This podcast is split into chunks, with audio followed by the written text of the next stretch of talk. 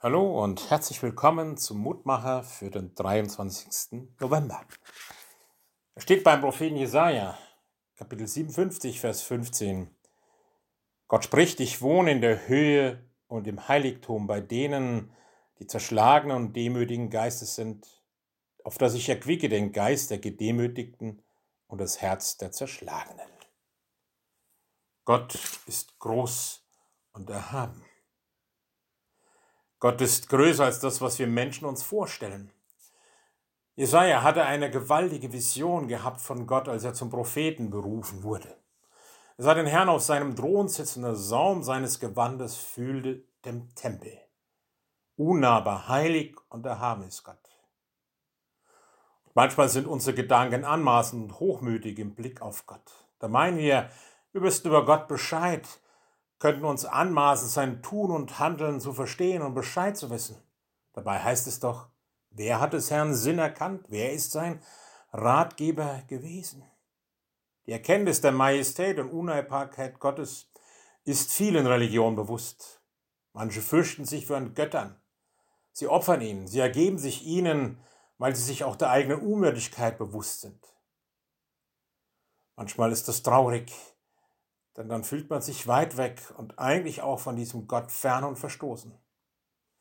Hier hören wir beides. Gott ist wunderbar und erhaben, aber er ist nicht nur weit weg in seinem Heiligtum, sondern er spricht von dort zu uns.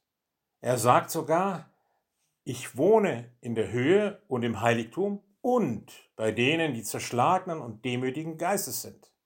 Was heißt das?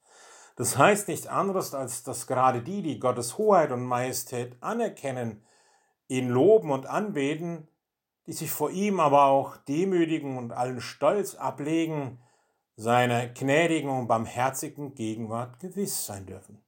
Gott will nicht, dass wir in Angst und mit Furcht und Zittern vor ihm leben, aber in Ehrfurcht und Anerkennung seiner Heiligkeit, aber auch Liebe zu ihm und der Gewissheit, dass wir einen gnädigen und barmherzigen Gott haben.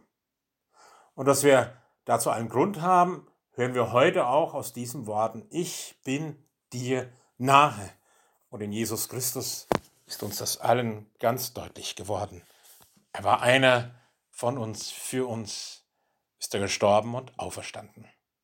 Himmlischer Vater, so lass mich das auch in diesem Tag spüren, dass du nah bist, dass du auch groß und erhaben bist.